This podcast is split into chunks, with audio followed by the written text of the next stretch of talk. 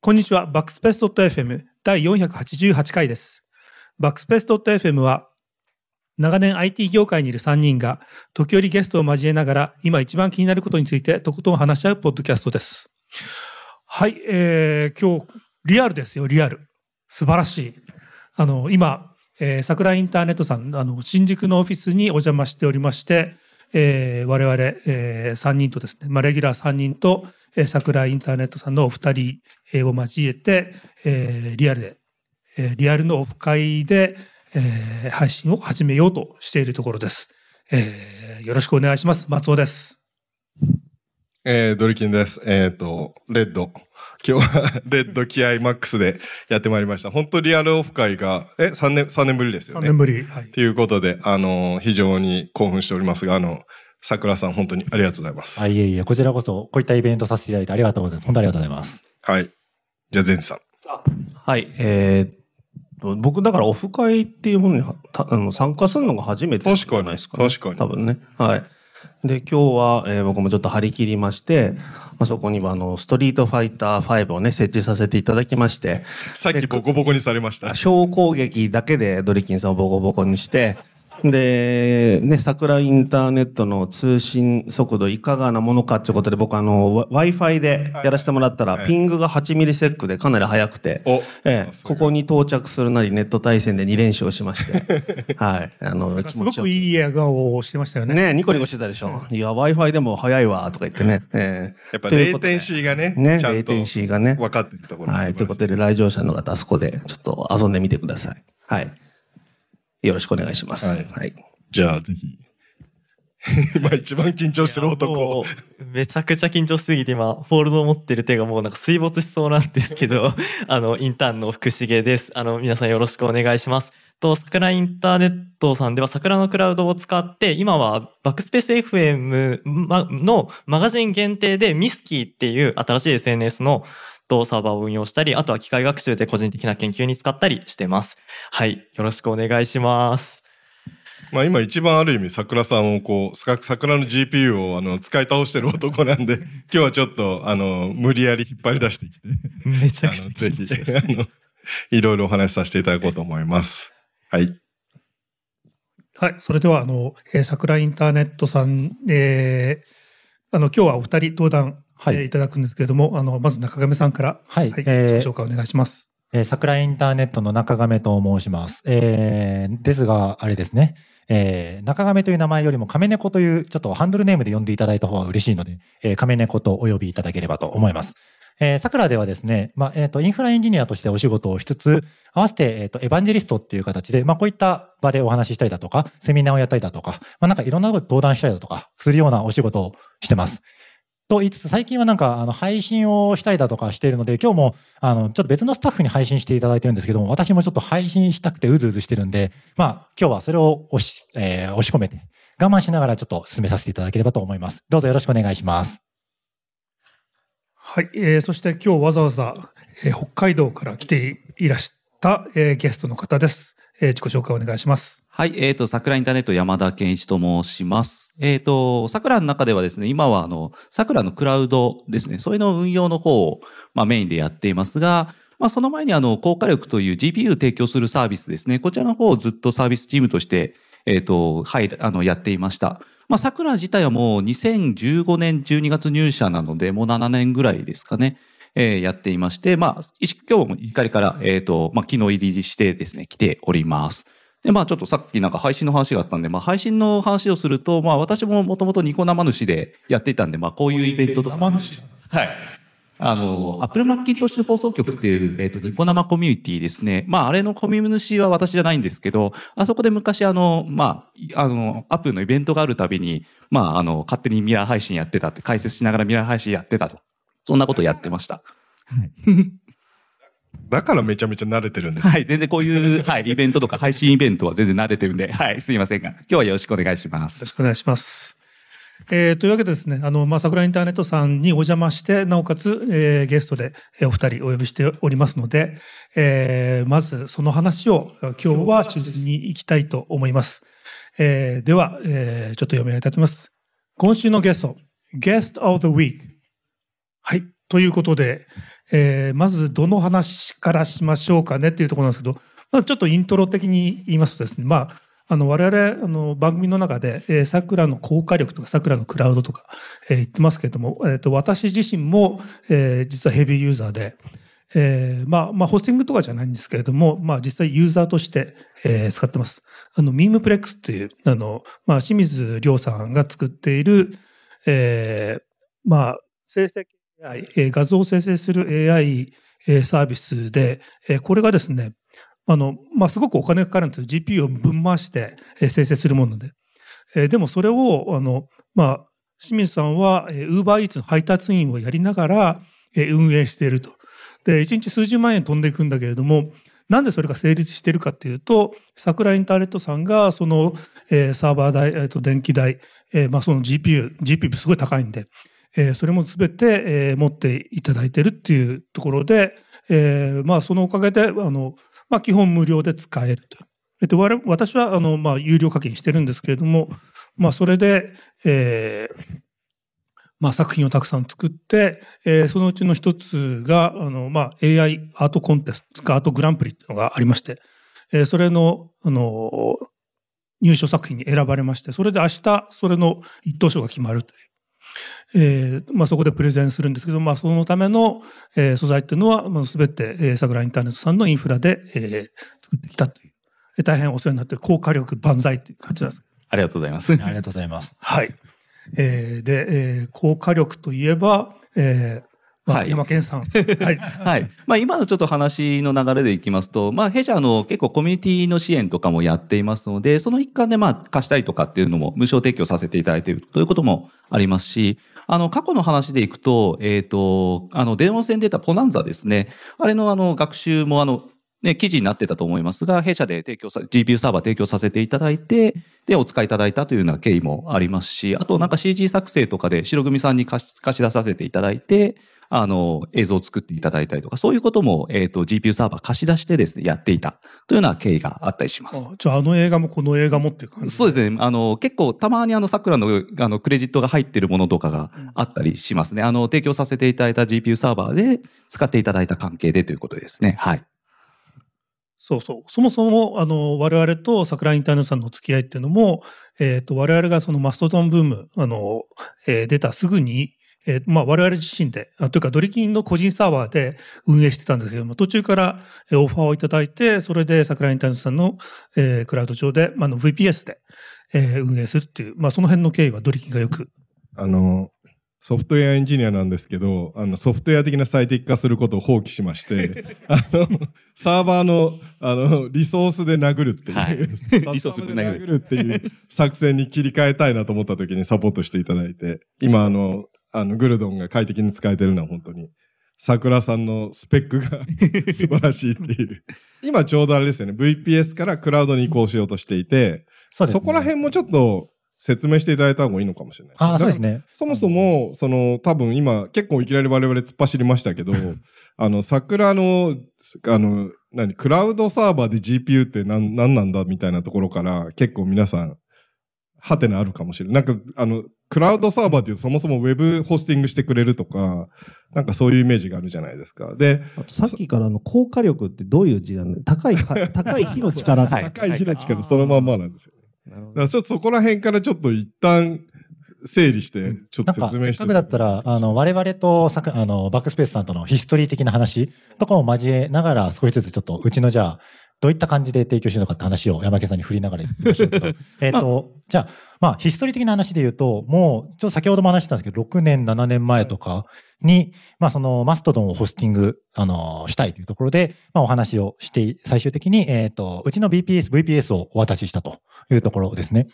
で、ちょうど今もまだお使いいただいてますけど、うちの VPS で一番提供できる中で一番上の32ギガのプランを確かお渡しさせていただいて、あの、それをずっと使っていただいたんですけども、まあ最近ちょっといろいろもっといろんなことしたいよねっていう形で、はい。はいはいはい。VPS って何ですか？あ、えー VPS、VPS ですね、えーバーチャルプライベートサーバーでしたっけ？確か。はい。の略でして、えーまあ、データ、えっ、と、インターネット上にサーバーを持ちたいって言った場合、まあ、レンタルサーバーとか皆さん聞いたことあるかなと思うんですね。クラウドとか。まあそもそもその辺なんやねんって話なんですけども、えーレンタルサーバーからお話をしていくと、まあ皆さんウェブを、まあウェブサイト公開したいと思うことって多分毎日あると思うんですよ。私は毎日思ってるんですよね。いや、ありますよね。例えば、まあ自分の何かしらポートフォリオを出したいだとか、まあそれこそお仕事をしてるんだったら、そのお仕事の情報を載せたいだとか、ってなった時、今ウェブサイトは欠かせませんと。で、とりあえずウェブサイトを簡単に載せられる、まあある程度、えー我々の方で運用してあげますし、えー比較的お安いものがレンタルサーバーという、まあざっくりとした感じになってます。ただですね、このレンタルサーバー、まあ、ウェブサイトを公開するには比較的使いやすいんですけども、例えばマインクラフトを動かしたいだとか、より高度な、えーシステムを動かしたいといった場合には、ちょっとですね、権限が足りなかったりだとか、リソースが足りないっていった場合が出てきます。そういった時にはですね、VPS と呼ばれる、まあ、仮想的に1個のサーバーを、え分離して、その中の1つをお渡しするという仕組みがあるんですけども、そちらを使っていただくと良いかなと。この VPS ですがですね、そのサーバーの管理権限を持っているので、いろんなアプリケーションをインストールしたりだとか、なんなら、え RM コマンドを使ってファイルを全部消すみたいなことも、え一応できたりとか、っていう形になっているので、まあそういった使い方がありますと。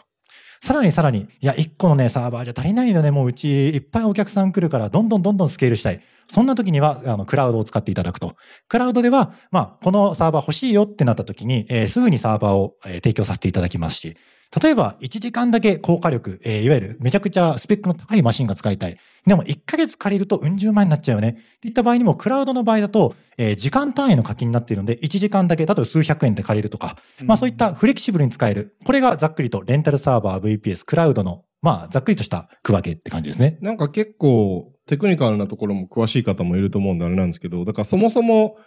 あのサーバーを立てたいって時に、昔の昔だったら家にある PC にサーバー立てて、そのパソコン1個立ててやるんだけど、これだとあの一日中家でパソコン立ち上げなきゃいけないし、なんかちょっとネット切れたりしたら、そのアクセスできなくなっちゃうから、そのデータセンターにパソコンを置いてもらって、そこでホスティングしてもらうっていうのが安心だったんですけど、だから最初はきっとリアルなパソコンをいっぱいこうデータセンターに桜さんも置いてあって、それを皆さん提供してたんだけど、なんかそれだと効率悪いっていうかスケールしないから、今の仮想化技術を使って、1個のパソコンに複数 OS をこういっぱい、あの、走らせれるようにして、あのみんながみんな常に CPU100% 使うわけじゃないから、1個のサーバーで10個ぐらい Windows 立ち上げて、で、10人分賄おうみたいなのが VPS だと思うんですよ。僕の理解。合ってます？ここまで。当てます、合ってます？で、意外と僕ももやっとしてるのが、VPS からクラウドなんです。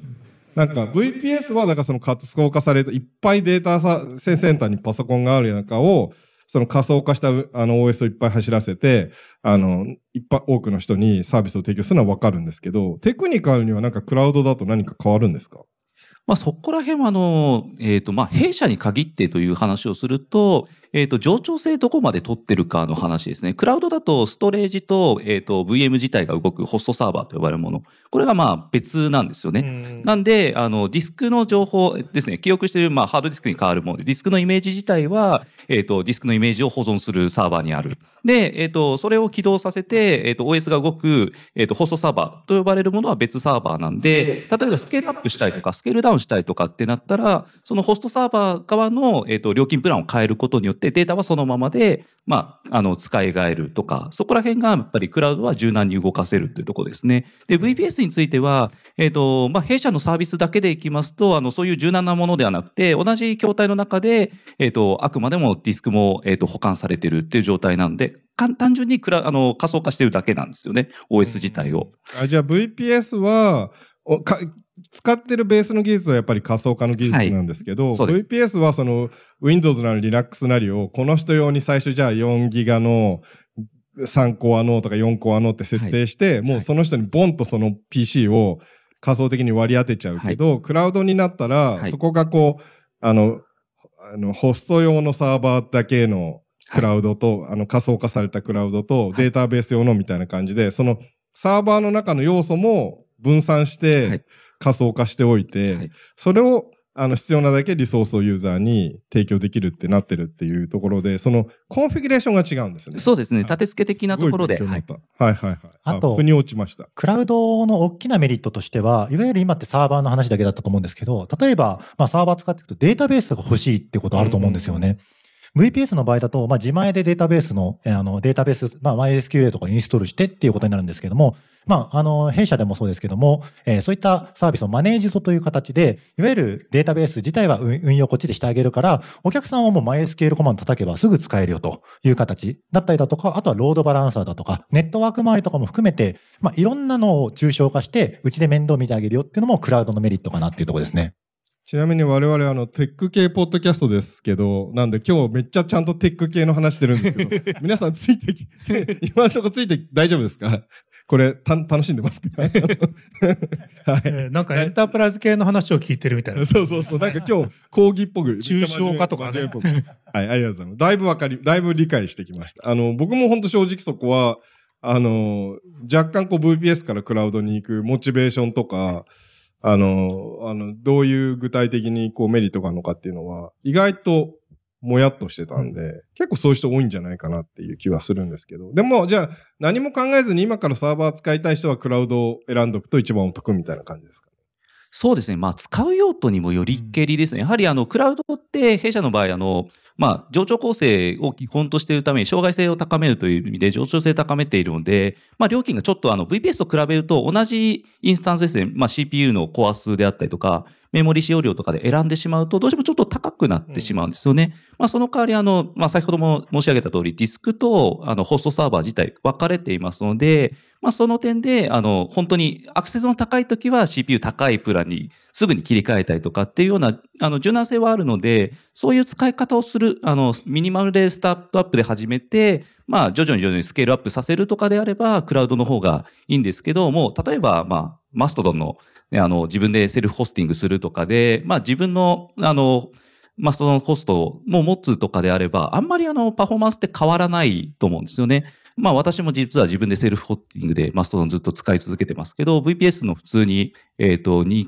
3コア4ギガのプランで、まあ自分で課金して、会社に課金してるんですけど、はい。それで使ってるんですが、まあそういう用途、もう決まった用途で使い続けるんであれば、逆に VPS の方がお得かなっていう、あの、使ってる技術的なレイヤーは一緒で、あくまで先ほど申し上げた通り、あの、ストレージと、あの、ハードウェアの部分が分離してる。まあ、それによって、スケールアップ、スケールダウンがすごい容易にできるというところの違いがやっぱり大きいので、あの、なんかス、サービスを自分たちで立ち上げる。で、流行ってきたから、どんどんどんどん、あの、マシンを増やしていくっていう時の、えっ、と、スケールアップとかは、やっぱりクラウドの方が便利というところですね。はい。じゃあなんか VPA、なんか仮想化されてないリアル PC のホスティングから仮想化され、はい VPS になってクラウドになってってこう消えていくものでもなく、はい VPS とクラウドはうまくそうですね。併用していくんですよね。分け、はい。でどそうどのくらいの皆さんが気づいてるかわかんないですけど、最近 backspace.fm っていうウェブサイトは実際 VPS でホスティングされてたやつをクラウドに移行したんですけど、めっちゃ楽でした。あのありがとうございます。なんかあの通販みたいになってきましたけど あの本当になんかこう VPS のイメージを一回こうあのバックアップしてクラウドの方でそのバックアップをあの、はい選んであの立ち上げたらそのまんまでほぼまああのバックアップする時間が一番長かったんですけど、それ以外のセットアップはほぼ何もなくできたんで。え、その作業は誰がやってたんですか？それはねななるさんと僕と一緒にやってたんですけど、でもほぼ何もしてなかったですよね。なんか何も何もせずに行っちゃったねみたいな感じ。うん。だから次グルドンをやりたいんですけど。そうそう。あの、さっき、あの、ストレージの話が出てましたけれども、ストレージをその別の、えーマシンで、その、はい。サーバーで動かすことができるっていうんで、あの、つい先日もですね、あの、えーグルドンのス,、えーストレージがちょっと溢れちゃって、えーと、一時停止したりとかもしたんですけれども、まあ、それストレージだけの問題で、他は全然問題はなかったんですよね。で、そういう時にも、あの、もう少し大きめのに、あの、すぐに移行できるってなったら、まあ、まあ、楽に解決できる。そう、だからちょっと近日やりたい。ただ、多分、グルドンのストレージをバックアップするときに、結構、容量が。1日ぐらい止まっちゃうんじゃないかなと思って、今そのタイミングが見計らってるんですけど、でも、なんか最初 VPS で本当にちっちゃく、なんか自分でプロトタイプしたいっていうときは、ちっちゃいサーバーを一番コストを安く借りておいて、で、あ、これ本当にビジネスになるから、あの、世の中に打って出ようと思ったら、クラウドに行くみたいなこともできますもんね。そうですね。うんで、まあ、その文脈でちょっとお話をさせていただくと、弊社の VPS からクラウドへのマイグレーションというのは、もともとサービスとして、まあ、一歩方向なんですけど、VPS からクラウドへの移行は、あの、普通にサービスとして提供しているので、まあ、今回も多分お使いいただいたんだと思いますが、それで、まあ、簡単にアップグレード、クラウドに移行自体はできる。なんで、まあ、VPS で本当に始めて、簡単に始めていただいてから、まあ、ステップアップでクラウドの方に移行していただくことにも全然、はい、ありだと思います。大体ここら辺までが、あの、俗に言うクラウドホスティングというか、はいデータセンターの話ですけど、ここからなぜ GPU に行くのかっていうところが 多分本題な気がしますけど、GPU またちょっと難しいですよね。GPU はどういう感じでこう、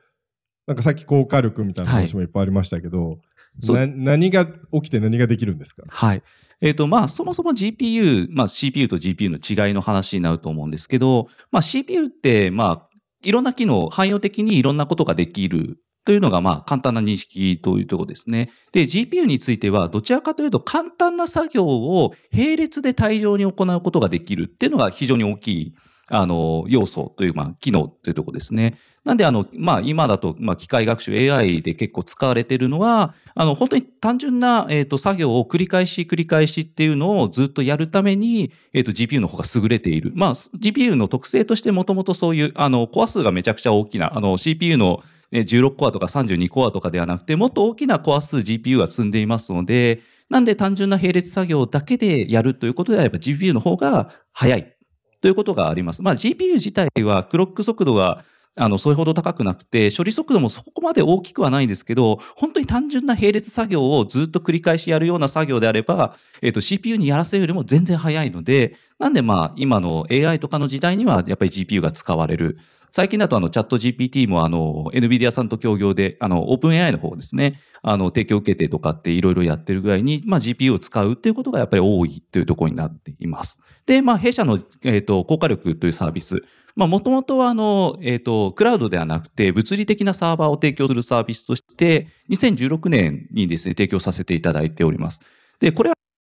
あの、あくまでも物理的な様に、あの、ルート権限をお渡しするというサービスなので、まあ、あの、自分たちで仮想化したりとかした、したい場合は、自分たちで中で作って、なんか複数台借りていただいて、自分たちで仮想環境を作っていただかないとできないんですよね。まあ、それはやっぱり手間ですし、あと、あくまでも物理的に提供させていただいているので、料金も、あの、月額いくらとか、初期費用うん十万円とか、っていうような感じで、ちょっと使いづらいんですよね。やっぱり最初の初期投資でお金をかなりあのいただかないといけないというところで、じゃあ手軽にできるためにはどうするかというところで、まあ、クラウドサービス、弊社のですね、桜のクラウドの中に、まあ、GPU インスタンスという形で提供させていただければ、まあ、もともとクラウドってどちらかというと時間課金ですね。本当に使った分だけ、あの、課金するというのが、はい、あの、弊社のクラウドになっていますので、まあ、そこだと時間単位で借りていただけるとか、あと、まあ、先ほども申し上げた通り、あの、GPU であっても、やはりディスクと、えっ、と、その GPU ホストサーバー自体は物理的に分かれていて、あの、切り離し、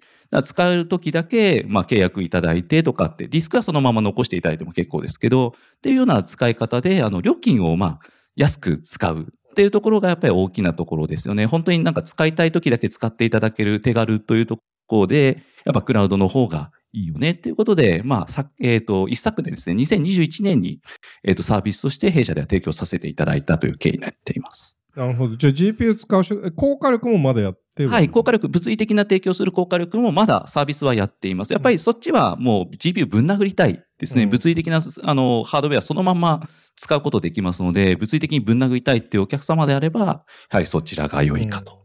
というところですね。は。ないるほど。で、まあ、クラウドの GPU をちょっと使い始めてるみたいな感じですかね。えーで、それを使ってるのが福重さん、最近使い始めてるっていう。そうですね。あの、まあ、機械学習っていう文脈ももちろんそうなんですけど、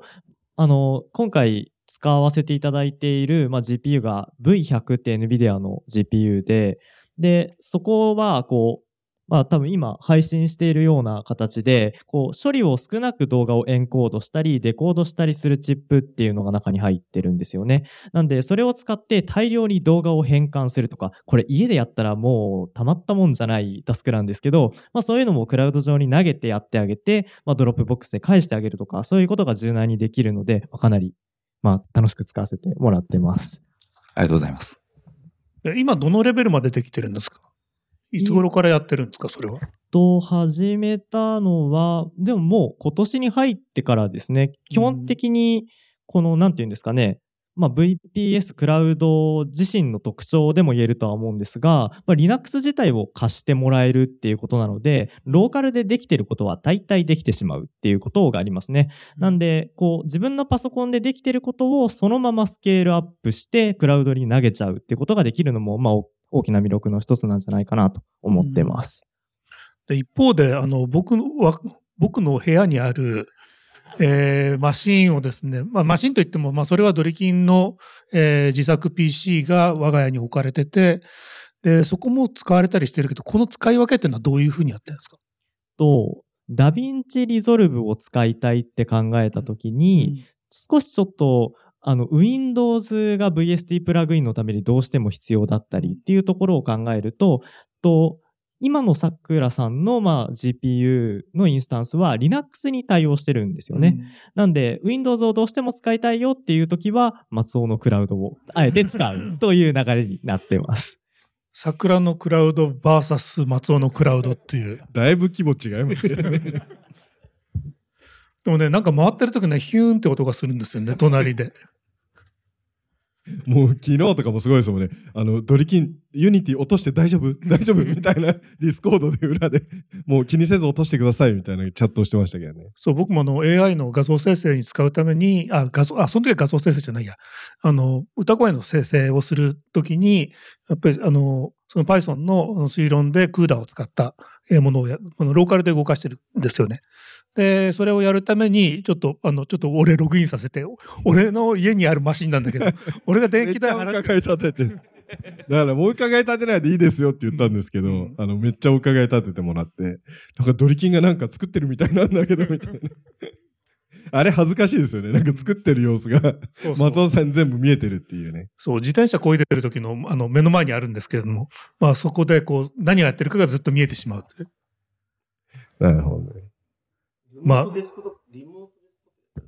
リモートでそうそうです。リモートでやって。2060だったっけ ?2070? 2070スーパーですね。そう。だから。え、でもその、桜さんで、その福重さんがやってる時って、その VST プラグインの依存がなければ、もう Linux 版のダヴィンチとかでいけちゃうんですか？おそらくいけるんじゃないかなと思います。多分、サポートの対象外ではあるんですが、GUI をインストールしてあげて、で、そこにダヴィンチを突っ込んであげれば、多分、クラウド上で書き出しはできると思います。ただ、V100 が一応サーバー用の製品っていうくくりなんですよね。合ってますよね。はい、そうです、そうです。ボルタですね。はい、ボルタ世代ですね。はい。なので、そのダヴィンチとの相性がどうなのかっていうところは、そ少し気になるところではあります。チップ的には問題ないはずだと思うんですけど、ゼンさん。大丈夫です。大丈夫ですなん。かそもそもその 我々の使い方が意図に合ってるのかは若干気になってて、その GPU まではなんとか今話が来ましたけど、その GPU の利用目的も、その機械学習的なものとか、そのゲーム的なものとか、はい配信的なも動画編集的なものって多分3つぐらい今大きく分けるとあって、なんとなくそのクラウドで GPU 回すっていうのは機械学習っていうか、あのマイニングするとか、今は間もないかもしれないですけど、そういうイメージなんですけど、我々そこにこう動画編集したいとか、あの、OBS で配信したいみたいなことを考えてるんですけど、それはなんか、桜さん的にはど、どんな感じなんですか？あいつら使い方間違ってんな、みたいな。えーっとですね、使い方としての、使い方の考え方としては、全然あの、v、あの、GPU 使っていただくという意味では、えーっと、正しいと思うんですが、多分あの、コストに合わない可能性がっていうところですね。えーと、まあ、あの、動画の変換機能、まあ、あの、NVIDIA ですと NV、あの、エンクとか NVDEC とかデコード機能もついてるんですけど、まあ、あの、V100 の CPU、GPU 自体にも、えーと、3つですね、あの、エンコーダー、デコーダーついてます。で、なんですが、これって GPU の処理の中でいくと、全然あの、パフォーマンス使ってないんですよ。もったいないんですよね。V100 である必要がなくて、えっ、と、変な話で言うと、NVIDIA の GPU であれば、あの、安いようなあの、1060とか、あの、1050とか昔で言うと、とかの GPU でも一応ついているんですよね。えっ、と、ボルタ世代でいきますと、あ、ボルタの1個上か、えっ、と、今、NVIDIA で安くエンコード用の GPU 買おうとすると、多分 NVIDIA の T400 っていう GPU が、多分あの、秋葉で多分3万今しちゃうのかな。私があの、コロナ前に買った時だと、あの、2万ちょっとで買えたんですけど、あれでも、あの、エンコードチップはついているので、それでやると実はすごい安くて、あの、コスト的にはかからないっていうところですね。あの、NVDEC やエンクっていうチップ、そのエンコードデコードするチップって、そのクーダのコアとは全く別のチップとしてついていますので、あの、そこの性能自体がどうなってるか次第です。これどちらかというと GPU の世代によって、まあ、あの、エンコードデコードのチップの性能もちょっと違うぐらいなんですけど、大体パスカル世代以上のものであれば、H.265 が使えるとかっていうところで、あんまり不自由はしない感じですね。265の 4K 使いたいとかになると、なんかその上の世代とかになってきたりとか、あの、264で、えっ、と、B フレーム使いたいとかになってくると、もうちょっと上の新しい世代じゃないととかになるんですけど、まあ、デコード、エンコードに使うっていう分だと、そういうあの安い、あの、一般的に市販されてる GPU でも十分できちゃうので、まあ、そうすると、あの、サーバー向け、エンタープライズ向けの GPU を使うのはやっぱりコストが高いかなっていう。まあ、全然使う分には問題ないんですけど、ちょっとあの、ね、実際に自分でお金を払って使うとかになると、あまりコストが、あの、割に合わないとかっていう可能性はやっぱりどうしても出てきちゃうっていうのが、これ言っていいのかっていう、事業者あでもからすると言っていいのかってところなんですけど。でも逆に、えっ、と、そんなことは実はなくて、結構クーダ側のスペックも使うんですよね。あの、編集するときに。あ編集するときのですね。ポッドキャストとかだとまあ、まだまだですけど、結構普通に動画まで入れちゃうと、それこそノイズキャンセル1個入れようと思うと、いきなりクーダ側の CPU、あの GPU パフォーマンスも一気に必要になったりするんで、じ逆にそこをきちんと使い切るぐらいの処理をさせれば、こういったなんか動画編集みたいなことも、クラウドでやらせるのは、あの、面白い使い方にはなるんですか？はい、そういうところですね。確かにあの、今の話はエンコードとデコードだけの話だったんで、例えばその編集の上でフィルタリングとか、あの、動画自体のどちらかというと加工ですね。変換ではなくて加工の部分になると確かに CUDA を使うので、そうなると確かにあの GPU の性能、CUDA の性能がコア数の多い方が、やはり変換速度、編集速度が速くなりますので、そういう点では確かにメリットはあります。確かに。あまあ、最初、冒頭でもその白組さんとかが使われてるって、はいまさに多分そういう使い方ですよね。そうです、そうです。いや、だからなんか最近僕も、なんかもう撮った映像は全部 Dropbox の配下にあるフォルダーに全部 P ローカの PC 入れちゃって、で、えっ、と、まあなんか、ちょっとした、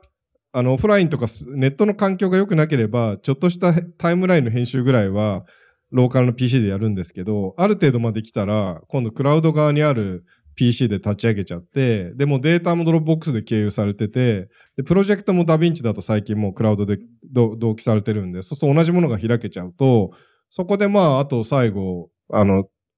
完全に仕上げちゃったり、で、書き出しはもうやっといてくれれば、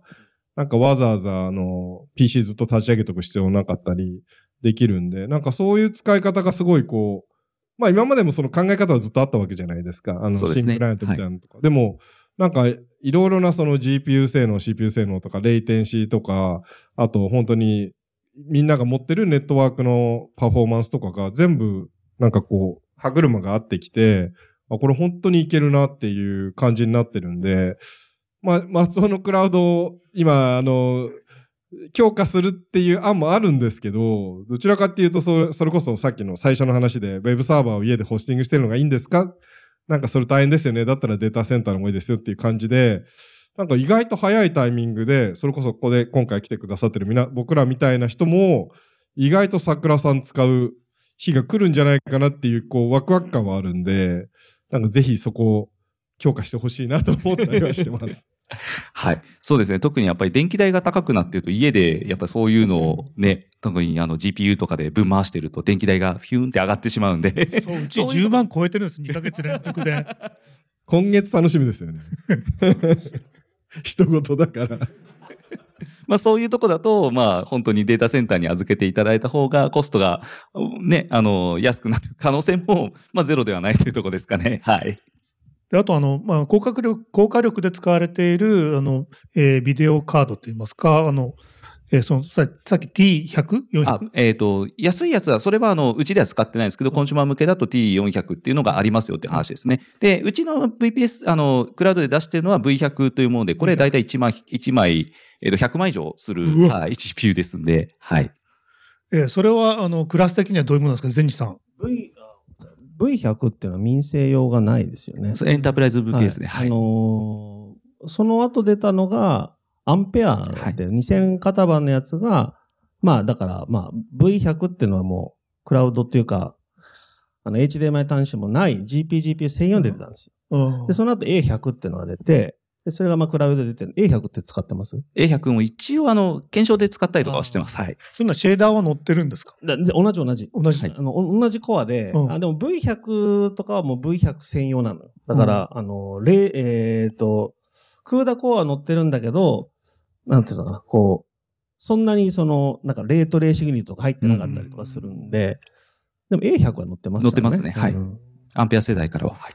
あれ A100 が今、ネットで安売りされてるってやつでしたっけ？え、いや、あれ、あえーと、あ、そうかそうか、あれか。デーっ、と、3万、はい。3万か4万円ぐらいでってやつね。えっ、と、G-Force、な、な、いくつぐらいでしたっけ？三え、この間その話しあれ、それましたよね。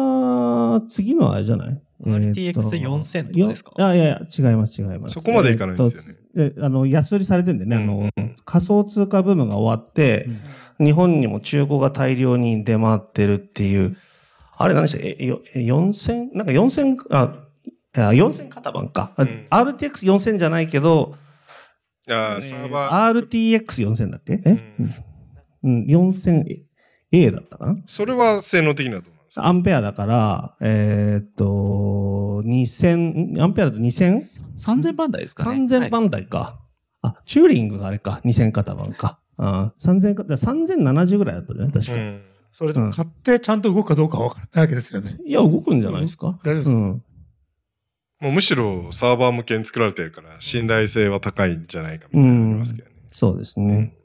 まあ、その代わり、あの、GPU 自体にファンがついてないので、ちょっと、あの、冷やす方法がちょっと、はい。うんあの、GPU、あの、データセンター向けの GPU って、まあ、サーバー筐体本体にファンがついているので、あの、まあ、パッシブクーリングですね。アクティブではなくてパッシブクーリングになっているので、GPU どう増やすか、あの、冷やすかですよね。普通の一般向けの GPU だと、まあ、普通に GPU カード自体にファンが上ついてるじゃないですか。エンプラ向けの GPU ってそれついてなくて、本当に、そうなんです。ヒートシンクだけなんですよね。で、サーバー内の風流、あの、サーバー内のファンのえー空気で冷やすっていうのが基本設計。まあ、サーバー自体が前から吸気して、後ろで排気するみたいなのがデータセンターに置いてあるサーバーの基本的な空冷の仕組みになってるんで、まあ、それをそのまま使ってるんで、まあ、買ってきても、ちゃんと冷やせるかどうか。やっぱり冷やせないと、サーマルスロットルで性能が出ませんので。危ない危ない。はいそうです、そうです。聞いといてよかったです。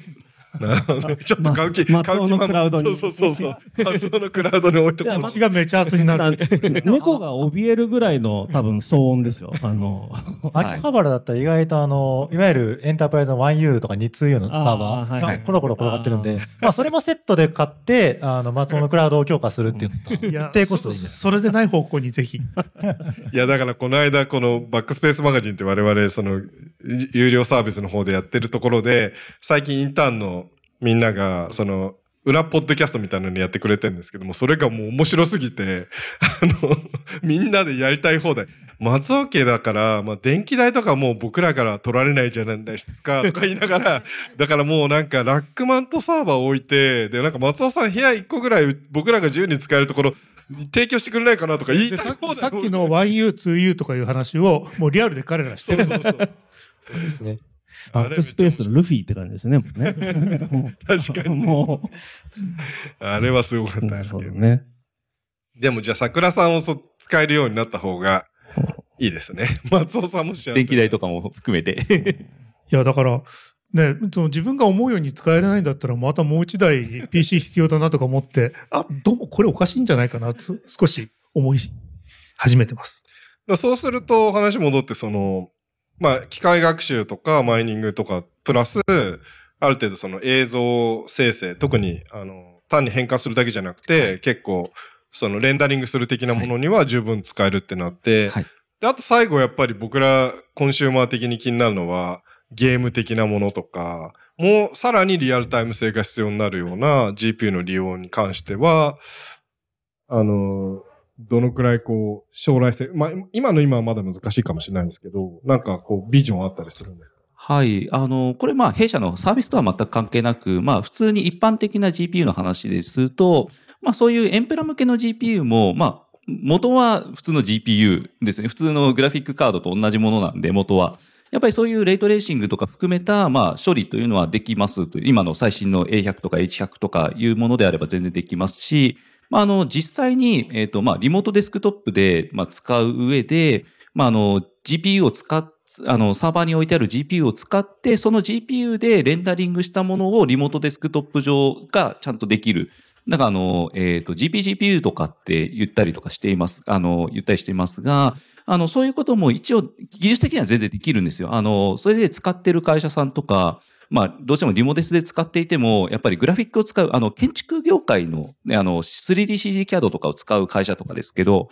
やっぱりそういう会社とかでは、あの、自分の、あの、マシン自体を強化して、で、複数社員で使う、あの、一人一人持たせるよりも、やっぱりそういうサーバー自体を1台用意して、その GPU を分割的に、あの、使う。まあ、複数のユーザーでリモートデスクトップでつないで、えっ、と、その中で CAD ソフトを動かすみたいなことは全然実際にあの、技術的には可能で使ってるお客さん、まあ、これ弊社のお客さんとかではなくて、一般的な世の中のお客様でいらっしゃるところになるので、そういうまず技術的には可能であるというところですね。まあ、それを弊社で提供するかどうかはまたちょっと別の話になってくるんであれですけど、まあ、将来的なビジョンとしては技術的には可能な部分であるので、はい、あの、まあ、将来は全然そういうこと、ゲームを、あの、リモートデスクトップ上でやるとかですね、っていうのは全然、あと、まあ、ちょっと前になると、なんか NVIDIA Now という名称で確かリモートで、あの、使う、自分があのゲーム自体を、あの、ホスティングしているサーバーで動かしたゲームを表示させるみたいな、あの、サービスもあったかと思いますので、まあそういう意味で、クラウド上でゲームが動いて、その演算、表示された内容だけをこっちで、あの、受け取る。それによって、まあ自分の GPU そんなに強くなくても、下手するとシンクラみたいなすごい弱い CPU、あの GPU とかでも全然使えるっていうのは、全然あると思いますね。はい。まあ問題はやっぱりレイテンシーの問題ですよね。その置いてあるサーバーの場所から自分の環境までの通信速度。あの、ピンの応答速度ですね。そこがやっぱり問題になってきてしまって、まあ本当にあの、格ゲーとかやってる人だと、ね、1フレーム何秒っていうのがあるじゃないですか。まあそこ、そこのところ、やっぱ通信のレイテンシーによって、結局そこが、あの、本来判定上は当たってるんだけど、実際見えてる時には、もう数フレーム分遅れて通信が来ちゃうので、あの、実際にはもうやられてたみたいな。やっぱりそういう格ゲーとかだと、やっぱりそういうとこがあったりしますので、そういうとこがやっぱネックにはなってしまう。そこが、まああの、クラウドでやる分と自分の環境でやる分でのやっぱり違いですよね。はい。なんか結構二段階あると思ってて、多分この今回聞いてくださってる皆さんとかも、その、もうゲームまでいかないでも動画編集、はい。あと、最近だとさっき松尾さんも言ってましたけど、なんかその、あの、僕だったら Unity でうんモデリングしたいとか、そのくらいだと、はい。今松尾のクラウドで、松尾のクラウドって当たり前のように使ってますけど、もうすでにあるサービスみたいに。そうそうそうあの僕らとしては存在してますけど、なんか、1フレーム、2フレームぐらい、横須賀と松尾さん家の家の都内ので繋いでるぐらいだと、まあ2フレーム遅延ぐらいなんで、動画の編集もギリギリ、ギリギリっていうか結構いけるぐらいなんで、そうですね。そういう、あの、全然フレームを意識することのないものであれば、全然そっちの方がいいと思いますね。逆に、さっきも言った通りに、やっぱりゲームとか、そういうものになってきてしまうと、やっぱね、あの、遅延して表示されるというところで、やっぱネックになってしまいますよねっていう。まあそこだけのあの割り切りができてれば全然問題がないっていうところですよね。、その、まずそのぐらいができるはい桜のクラウド。あでもさ、あの補足すると、この間 CS のお話しした時あったでしょ。うんあの時にあの NVIDIA がさ、あのまあ、さっきで、あの NVIDIA Now じゃ GForce Now のことですね。ね Now です。はい。GeForce Now っていうあの、まあ、仮想マシンをこう NVIDIA がこう運営してるやつを借りて、そこにあの自分の好きな、うんまあ、ゲームを仮想マシンにインストールしてやるってやつなんだけど、あれがなんかちょっと進化して、えー仮想マシン側でハイリフレッシュレートでレンダリングできるシステムをやったのよ。うん。で、それって、じゃあ、こっち側のクライアント側は、ハイリフレッシュレートの 240Hz とか 300Hz のモニターが必要ですかっていうと、そうじゃなくて、普通の 60Hz でいいんだけど、向こう側がハイリフレッシュレートで対応してるってことは、60Hz で待たなくていいんだよね。で描画したらすぐ遅れるんで。遅延を減らすために、そうそうそうそう。だから、あのークライえーサーバー側では 360Hz とかで映像作ってるんだけど、それを、あのこっちに送られてくるじゃん。で、送られてきたやつを、まあ必要なかったらもう破棄しちゃうような仕組みになって、で、それで、えーこのネットのこの遅延を隠蔽するっていうのをやったんだよ。NVIDIA GeForce Now のリリフレックスってやつだったかな。うんローレイ、ローレイってちょっと忘れちゃったけど、僕の記事見てほしいんだけど、で それやると、えー、大体、なんと1フレーム未満の遅延で済むんだよね。あの、もちろん、あの、さすがに海越えてくると無理なんだけど、今ほら 60Hz でえーレンダリングしたやつをネットのレイテンシー含めて、うん。で、しかもほら途中で NVENC でエンコーダーが入って、で、デコードの時にデコードが入るじゃないですか。で、それが全部、あの、まあ、まあ、な簡単に言えばこう、クライアントが見切り発車でどの送られてくるみたいな感じになるんで、それであの遅延が隠蔽できて、大体だから、あの 60Hz、60fps 換算で1フレーム未満の遅延が実現したっていうのをやってるね。ーじゃあもう60フレームのゲームぐらいだったら、まあ、ある程度。その同じ国ぐらいだったらば、うんうんうん。いけるんですね。もう、うん、格闘ゲームも OK というか、だから、デモンストレーションでは、 VALORANT だったか、なんか忘れちゃいましたけど、エーペックスだったか忘れちゃったけど、一人称シューティングで、どっちがローカルで動いてるでしょう？どっちが、その、クラウドで動いてるでしょうっていうの僕見たんで分かんなかった。えー。同じ両方とも 60fps なんだけど、それもうじゃあ、桜さんも。いやでも真面目にそこビジネスチャンスっていうか、その、ゲーミング PC で GPU 買ってる人たちの、うんなんかこう、払いの良さ半端じゃないじゃないですか。なんかもう VR チャットとかも最近入ってても、ほんと20代多分前半ぐらいの子たちが、4090買いたい買いたいって言って、普通に20万30万をこう、買っちゃうみたいな、バイトしてでも、みたいな感じなんで、でも、やっぱり毎年やってて効率悪いですよね、相当。まあ、いくら売って買ってたとしても。いや、あのね、クラウドゲーミングの遅延のね、低減技術って、みんなが考えてる以上に、ものすごくことになってますよ。だから今、、NVENC って映像、CPU がゲームのフレーム、1フレーム描画してからエンコーダーに通すじゃないですか。うんそうですね。で、フレーム相関のあの圧縮システムだから、うん必ず1フレームエンコードで遅延するんですよ。で、デコードでも1フレーム遅延しますよね。これってそもそも1フレームごとに送んなくていいんじゃねって発想が始まってて。だから、あの、例えば画面を4分の1に区切って、4分の1単位で圧縮して、そのままパイプライン式に送れば、うん遅延は4分の1フレーム遅延で済むんですよ。うん圧縮率は下がっちゃうけどね。うんうんでも今ほら、帯域自体は上がってるじゃない。うんレーテンシーはあの光の速度の物理的な法則を超えられないから、必ず通信の光が伝播する速度だったら低減できないけど、この今パイプライン上短くしていけば、ほら CPU の命令の速くなってくるのも、あったでしょ？あの命令を細かく分解していった方が楽できるなん。かインターレースみたいな話です。インターレースっていうか CPU のほら、あの、もともと CISC って言われる長い命令をやるよりも、 RISC の命令に細かくしてやってっちゃった方が、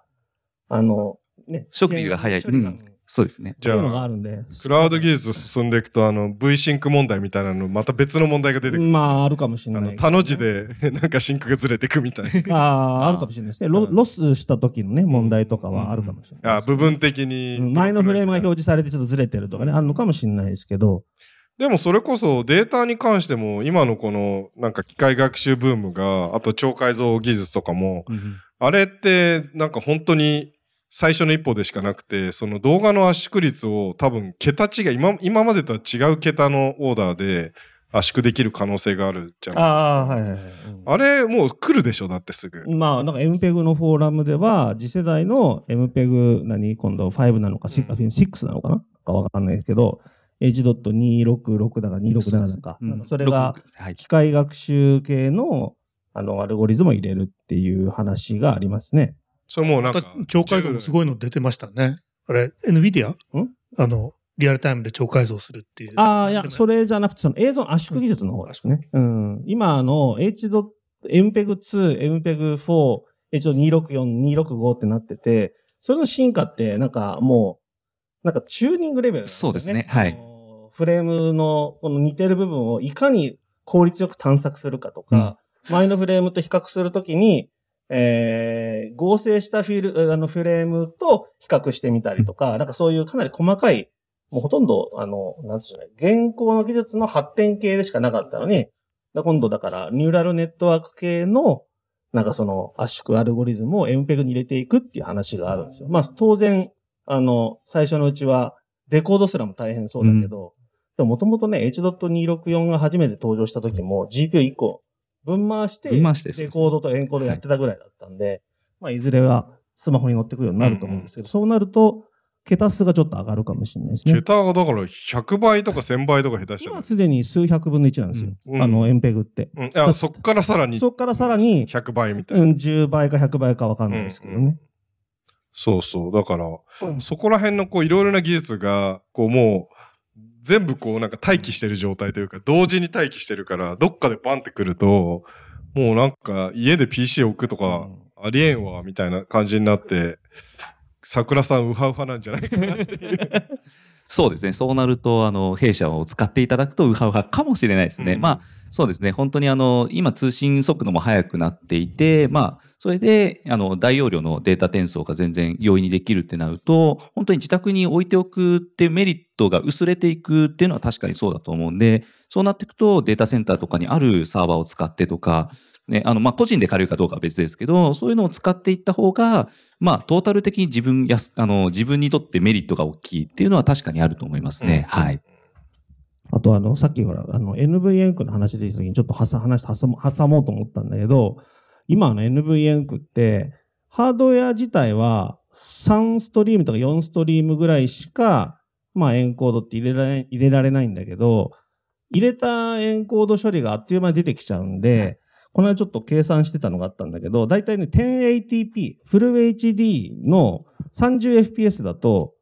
えーアンペア世代で24本、リアルタイムで。うん。だからフル HD30fps だったら24本。だから 60fps だと12本ぐらい、えー同時にエンコードできるね。で、えっ、とね、4K だと、えーアンペア世代だと、えー 30fps で2、3本ってとこなのかな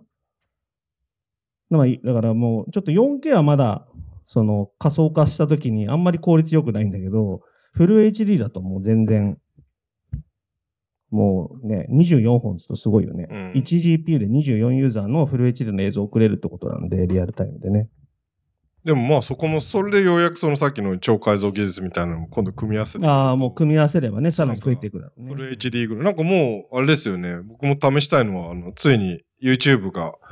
あの、Chrome と NVIDIA の、あの、30以降の GPU 使ってる。ああ、はいはい。僕も今、あの、つい昨日、一昨日テストしてました。あ、もうやりました？うんやりました。どうでした？えっとね、えー、話長くなってもいい？長 くなってまずいんじゃないの？いや、いいっすよ。えっといい大丈夫大丈夫です。えー、VSR ってやつね。はい RTX ビデオスーパーレゾリューションってやつであれめっちゃ、気になってる。3月1日から今 GForce の RTX30 ユーザーが使える、えー、Chrome と、えー、Microsoft Edge かの、えー、ウェブブラウザ上で再生した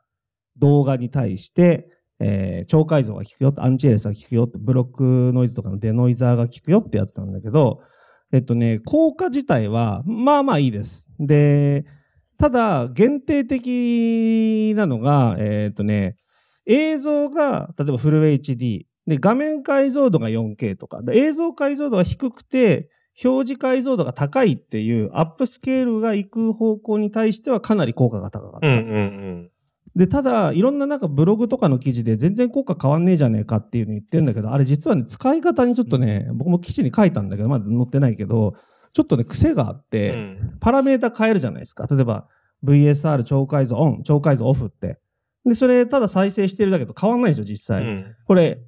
一度リロードしないといけない。うん。あの、まあまあウェブブラウザ F5 をしうて、んやんないと、まあなんとなくわかるでしょ。そうでしょうねなんとなくそうでしょうねってでも、でもほら、普通さ、ゲームとかだとさ、うんオプション変えたらすぐ効果現れるイメージじゃん。うんなので、これ、たあの今試そうと思ってる人は、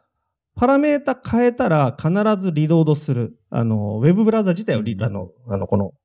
くるってマークをね、うんうん F5 を押すっていうやんないとダメなのね。え、それ聞いてるかどうか どっかで、こう、右下に 4K なんも出ない、なんも出ないす、なんも出ない。だから、自分の目を信じるしい。や、だから、これ、あの、ローテクで聞いてるか聞いてないか確かめるコツ、今から発表します。はいそれは、あの、エッジとかクロームが対応するでしょ、はい。うん Firefox ダウンロードしてください。あれ対応してないから。なるほどあで、サイドバイサイド。そう、サイドバイサイドで動画を見比べると違いがわかります。多分ね、PC 専門誌でも全然変わらないって言ってるのがあって、で、変わらない理由はもう一つあって、例えば、フル HD のディスプレイあるじゃん。で、そこにフル HD の動画入れるじゃん。うん。で、それで VSR オンにするじゃん。効かないんですよ。